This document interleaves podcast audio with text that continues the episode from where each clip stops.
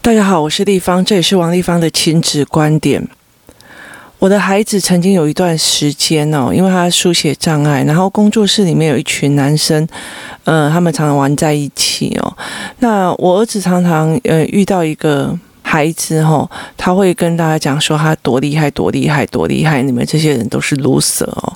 那因为他这样子的行为让其他人都很不舒服哦，所以他们后来就变成一种，你知道吗？就是同温层哦。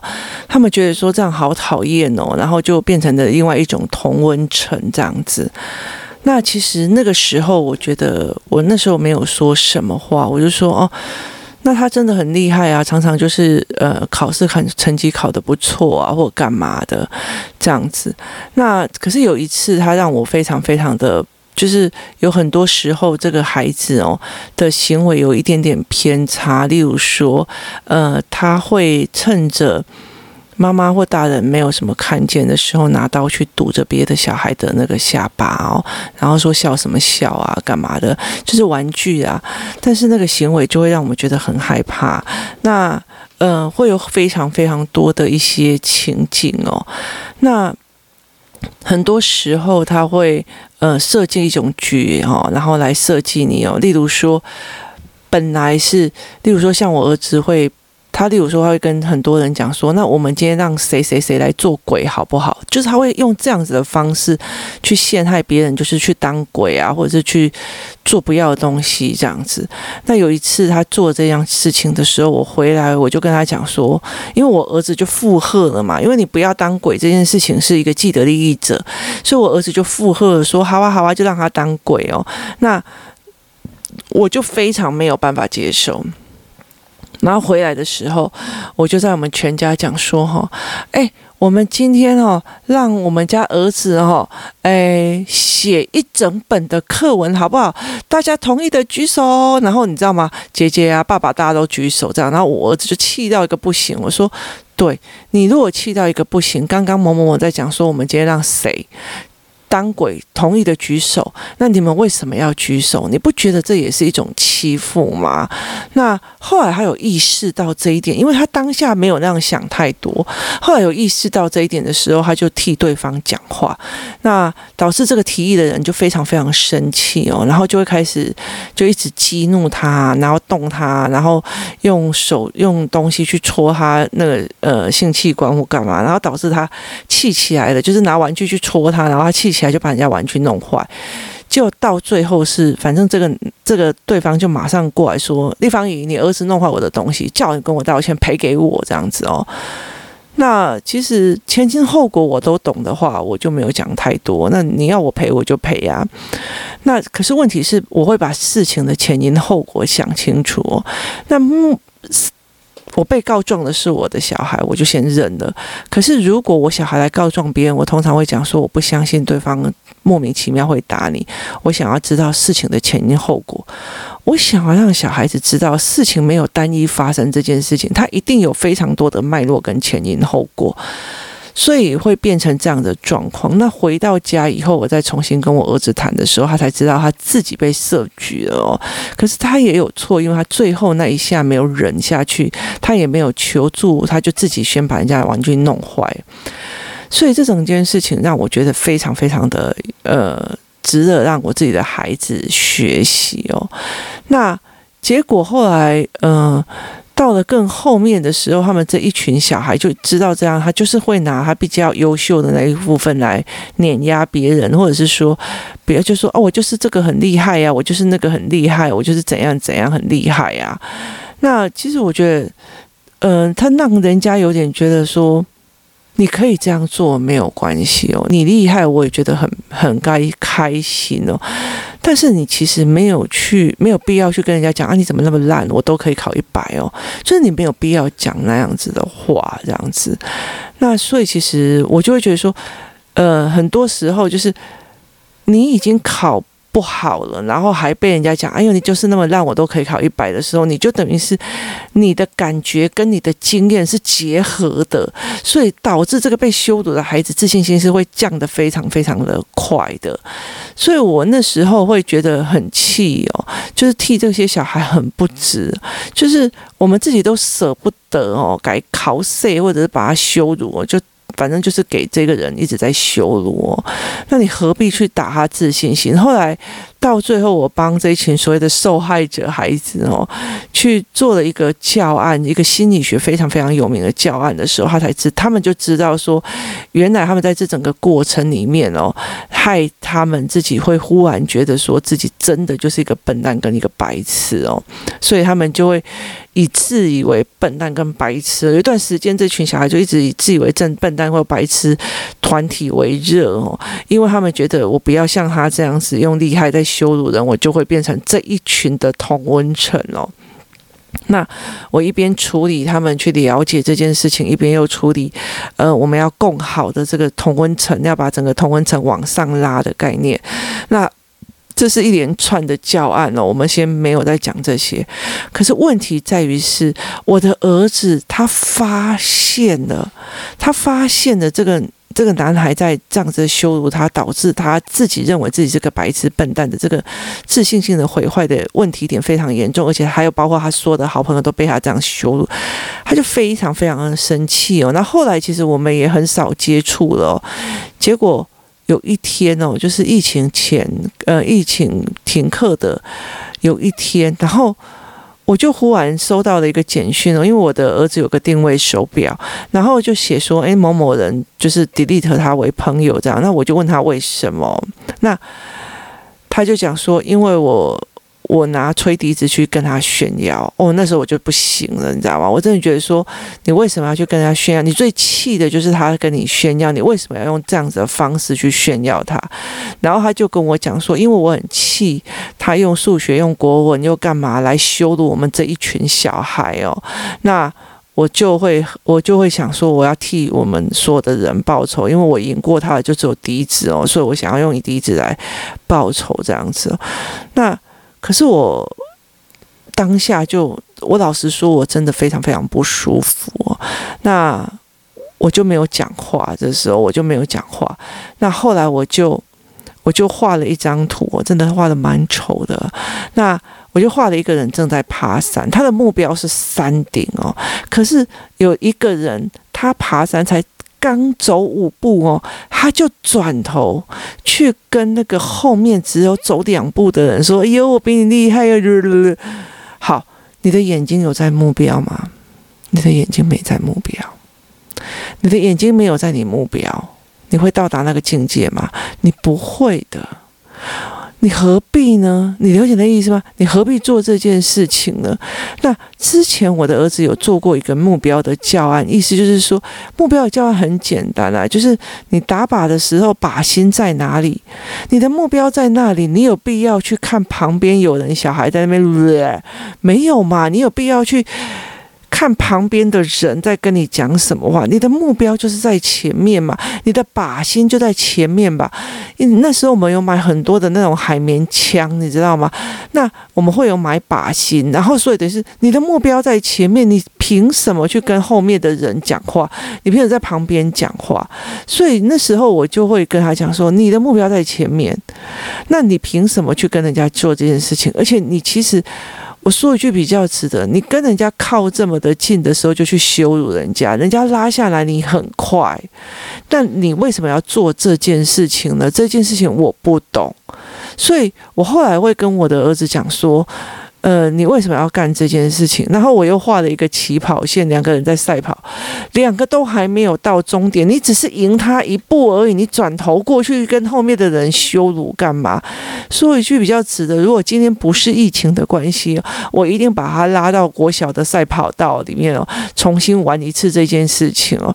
就是都还没有到标，都还没有到。点，你为什么要这样子去羞辱别人？然后我就跟他讲说，你觉得你自己很厉害、很开心吗？好啊，你这样可以啊。我们所有东西都拉到最厉害啊，国文、数学、理化，什么东西我都现在都会教你理化。你小二我也教你的。我说。你何必做这件事情哦？那很多的时候，你没有必要去做这件事。那前阵子有一个人在网络上就在讲说，他其实很没有办法理解哦，部落格为什么要锁右键哦，就是不要让人家 copy 哦，你这是东西有多珍贵？那我就开玩笑跟他讲说，其实我很早期在雅虎的时候写文章哦，那因为其实都是在做生活记录，记录我的孩子啊，跟我的家庭这样子哦。那有一次我就发现我的所有的文章都被搬家了，然后我女儿的名字换成他女儿的名字哦，然后孩子的爸的名字。也换成对方孩子的爸，你知道他就是整个搬家了。然后呃，其实我还有写过一篇什么拜拜文哦，你知道非常多的故事农场干嘛怎么，全部都把我拿去了。那包括说，哎，我之前写共学团的，也有所谓的共学团把这个东西拿去做盈利呀，然后甚至他没有做所谓的教案的做法，例如说，哎，我看懂说这个东西。呃，小孩子炫耀，那他不知道我我人在看着目标的时候，我其实是没有时间去听别人在讲话，或者是回头去看别人在怎么讲我的哦。所以你没有给他这个概念哦，那所以你就没有办法去陪孩子破这个关。所以很多的人他没有概念，他就是觉得说我把名气弄起来，他就拿去用。你跟他气不完的，真的你气不完的。我的书曾经在呃。中国的时候有整个音档，有人把它念出来，整本念出来在卖钱哦，也是有的。然后有文章整个翻过去哦，变成一个部落格哦，也是有的。可是你真的要去跟他打那个呃所谓的智慧财产权的战争吗？就是其实后来会觉得没有必要哦。为什么？因为。我一直在往前跑哦，我一直在往前走，我一直在陪孩子一关一关的破哦。像现在好像就是疫情的期间哦，那。其实我比以前更累耶，我我录 podcast 的时候是我最放松的时候，因为我儿子会觉得好不容易妈妈都一直在家里了哈，所以所以他所有的呃香港的教案啊、美国的教案什么有的没有，他就一样一样一样一样要陪我，要我陪他，然后一样一样的练思考，然后他想要一直冲上去哦。所以我就是一直只要休息十分钟，马上现在来过来，马上马上现在过来，马上现在过来，然后我就陪他练哦，然后我因为我要一直看他的概念哦，对不对？然后一直陪他对谈，因为其实对谈跟思维在很多的文章里面，其实有很多的必要去陪他做对谈跟思维整理哦，跟台湾的一般的国语课本是不太一样的哦，所以这才是一个非常重要的点哦，那。所以，当你在一直往前走的，你没有时间去顾旁边的人怎么批评你、怎么骂你、怎么干嘛哦。那其实，其实像工作室有很多的人哦，有时候他们就是可能跟里面的人吵架或干嘛都没有，然后 KMO 卖人就走了。那我们会继续往前。我们会一直往前哦，例如说有些人 key more buy，然后我们就走，那我们就一直继续往前，一直往前，往前，往前。然后有时候你会在脸书看他还在骂某一件事情哦，你就会忽然觉得哦，我都已经走到很远的地方了，你为什么还留在原地在创伤哦？这才是让人家觉得很哀伤的一件事情哦。所以后来其实说，你觉得这些重伤、这些所谓的侵权、这些所谓的骂我、这些所谓的炫耀，对我来讲。不会受伤吗？不，没有，我还是觉得非常非常受伤哦。尤其曾经你帮过的人，曾经你疼过的孩子，曾经你帮过的父母，那他们对我的攻击，我还是会受伤哦。但是我老实说，你在攻击我的时候，你在骂我的时候，你在。表现给你的孩子看哦，可是我已经往前好多了，我们已经往前非常非常的远了。你一处理情绪，然后你需要别人去处理情绪，你因为情绪停下来的时候，不好意思，我们往前非常非常的多了。所以，呃，包括像说现在思考课，思考课有很多的部分，包括怎么去看孩子的呃思维分析，怎么去建立他们思维分析的方法，就差非常。多，然后包括说，我们现在这一群思考课的妈妈哦，有很多的部分，像这一次疫情的状况一起停下来的时候，那很多的人他们一直在处理学校的课程哦，可是我们大部分都一直在跑所谓的思考哦，就是文本的思考、文本的脉络、文本的干嘛？那因为你在谈论这件事情，小孩是非常非常有兴趣的。我处理的方法或给他们思考的模式，因为他有所得，他不是在写标准答案，他不是在写一个圈词这个对错，他一直在思维，然后脑袋一直在转，所以他们会一直非常非常喜欢这样的状况，所以他们就一直催你说：“快点，快点来教我，快点，快点来教我。”所以他们会很 enjoy 在那种我有所得、我学到东西的喜悦里面哦。所以我常常跟我儿子在讲，我我那天就跟我儿子很气的在讲说：你如果那么喜欢炫耀，你把自己跑到很前面去哦。其实当你跑到很前面去的时候，那个遥远的地方在骂你，你也是把它当得很小声、很小声的虫鸣而已哦。你只会觉得天哪，我都已经跑那么远了，你还在那里哦。就这样而已。可是问题是在于是，当你反过身来跟他炫耀的时候，你什么都不是哦。所以后来我就跟我的孩子在用这样子的议题在跑哦。所以你今天有时间再去处理这些吗？你今天有时间再去弄那个吗？所以我后来在这整个整个防疫假的过程，我发现他去羞辱这一个呃很久很久以前哦，呃都已经开始没有联络的朋友，他敷完悲虫。气从中来哦，然后去帮大家出一口气哦，这件事情反而让我非常非常非常的生气哦。我觉得你不需要这样做，所以这整个防疫过程里面，我每天他只要他叫我说妈妈来陪我，我就开始陪他一直做那种所谓的思维整理跟文章思维模式的。进阶哦，然后让他每天都在文本里面哦，看哦，原来是这样哦，原来是这样讲，原来是那样讲。他每天在享受这个愉悦的时候哦，他没有那个东西，没有所谓的一百分零分干嘛的，所以他每天都在享受这个东西。他完全以前他会常常三不五时就去拿那个手表跟他那一群朋友聊天，然后干嘛，现在完全没有这样子的状况哦，然后。只要我醒来，妈妈快点快点过来陪我，快点快点快点！我今天要读国文，今天要读中文，然后今天要读什么常识科，今天要读数学，他就会来跟我玩数学，玩干嘛？他就整天，而且他是从早上醒来一直到晚上十点多，所以非常非常的累哦。所以如果他们学校有线上教学的时候，我还可以赶快去处理公事哦。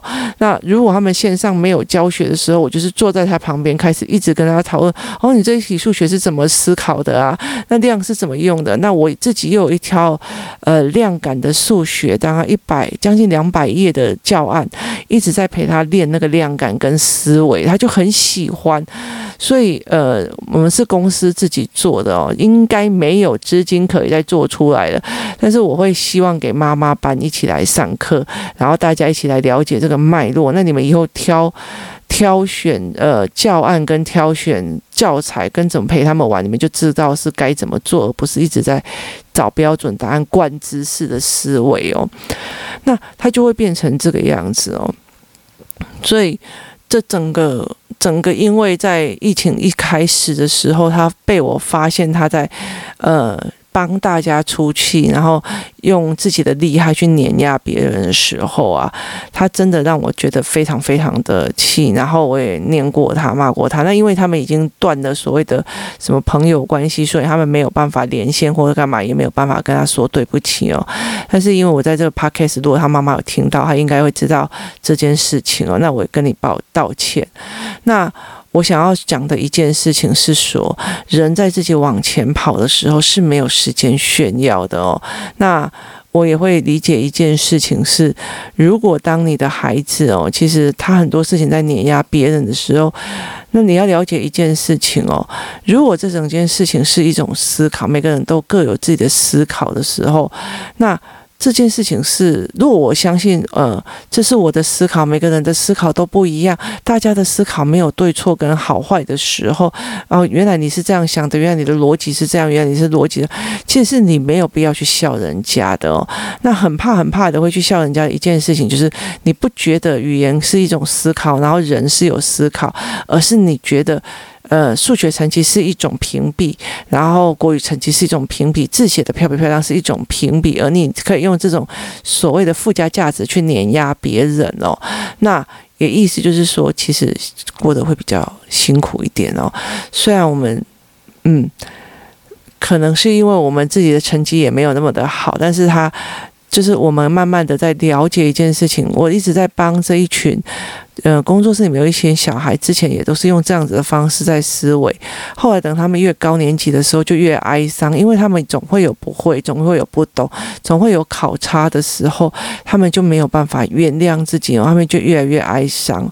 为什么？因为你，你的价值不是你本的，你的价值是。那些成绩哦，那怎么在把你本人这件事情，是你的思维、你的脉络、你讲出来的话、你说出来的语言、你所谈出来的思维，那个才是最重要。而有没有人真的在欣赏你，这也是才是最重要的。所以我就趁着这个疫情的时候，真的是每天在陪我儿子在练这一块哦，让他。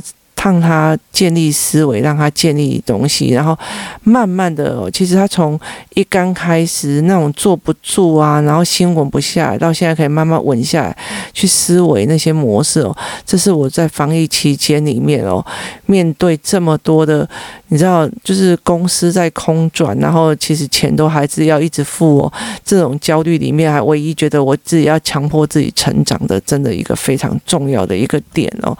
所以我今天想。要跟大家分享的一件事情哦，当你的小孩在因为一些条件式的东西在炫耀的时候，其实你必须要去担心，他是不是如果没有得到这些条件的时候，他就觉得自己其实是没有什么价值的哦。那如果你的孩子身边一定一直有用这种条件式的东西在炫耀碾压你自己的孩子的时候，你要理解一件事情哦，当你的孩子成绩。不好的时候，或者是成绩错一个东西的时候，他都已经自己很懊悔，还在被人家赋予一个“你白痴、你笨蛋”干嘛的心理语言哦，这才是一个非常非常可怕的一个点哦。那你就要去理解这件事情，你要怎么去教孩子？那最重要的是，当我自己的孩子发现我还去碾压别人的时候，你只要怎么去跟他谈？其实最重要的是你怎么去示范这件事情哦。你今天不能会因为一个小小的学历或一个小小的东西，你去炫耀自己，炫耀的自己很屌很拽的是一样的哦。我们今天说一句比较难听一点的，人外有人，天外有天哦。其实像我，我常常会觉得说，很多的事情哦，我还是学不够哦。遇到不同的孩子，不同的家庭，会有不同的思维脉络，跟不同的角度去观察他们的卡点哦。每次。每不同的孩子跟不同的小家人，对我来讲都是不同的一个领域。对我来讲，这才是非常非常重要的一点哦。所以，呃，我后来是怎么去处理我的孩子？他在就是用这样子的方式去碾压别人的哦，我就会觉得说，你今天要把自己做到最好，因为你那么喜欢炫耀，你就要做到超级超级超级无敌好哦。那么就一直往前，一直往前，一直往前。真的，老实说，当你一直往前、一直往前的人，你没有时间再去弄后面的。所以我那时候就跟那些人在讲说，我的人生一直在往前，我的创作一直在往前，我看到的孩子越来越多，我每天都有新的、新的、新的思维在往前跑。我为什么要去跟他吵？那多年前的文章，你为什么要偷抄我的哦？这件事情对我来讲，其实我不需要去负担这件事情哦。那。说穿的，我其实比较在意的是你说出的东西，你用我的东西是不是一种，呃，反而是害小孩的这件事情才是最重要的哦。你不能用偷窃的我的东西，然后乱改，然后改到是去害小孩的，这个我才不舒服哦。例如说凹槽，繁体凹槽，那有些人就有些厂子就去，就是改我的，然后因为他。大出版社嘛，可是他在里面做的非常多，包括他用嗯光面的让眼睛不舒服，然后包括他就是让小孩子写一写去画画，而且他还是描色画，这其实就让我觉得这反而其实对孩子来讲是一种分心，而且包括。他那个描色画其实不是一个思维创意的过程，而是一个反正这个这个头发该什么颜色就是什么颜色的一个标准哦。所以对我来讲其实是比较难的，而且当一个图案已经弄起来，你在做描色的时候会容易让孩子认为说我必须要画到很像。才是最好的，才是画的好哦。这也对孩子来讲其实是蛮伤的哦。所以我会比较在意的是这一点哦。那我比较在意的是哦，你你用我的名义出去开团，然后但是问题是你一点教案、一点教材、一点孩子的卡点都不会，你只是跟他讲：“哎呀，妈妈，你不要那么在意呀，反正有一天你就会好的，小孩有一天就会好的哦。”老实说，我真的是不太相信哦。那所以其实。没有人应该去羞辱别人哦。那如果你的孩子有这样的状况哦，我其实会觉得，呃，真的要思思考，看看该怎么协助他会比较好哦。那该怎么让他理解，当你人的眼睛在目标的时候，身边的那一群东西哦。吵吵闹闹的，其实都已经进不了你的耳朵跟你的眼睛了哦，会痛。他们他们背后中箭，你还是会痛啊。可是你还是要往前走啊。你往后去跟那些小人在那边斗在原地，其实是真的没有必要的哦。今天谢谢大家的收听，我们明天见。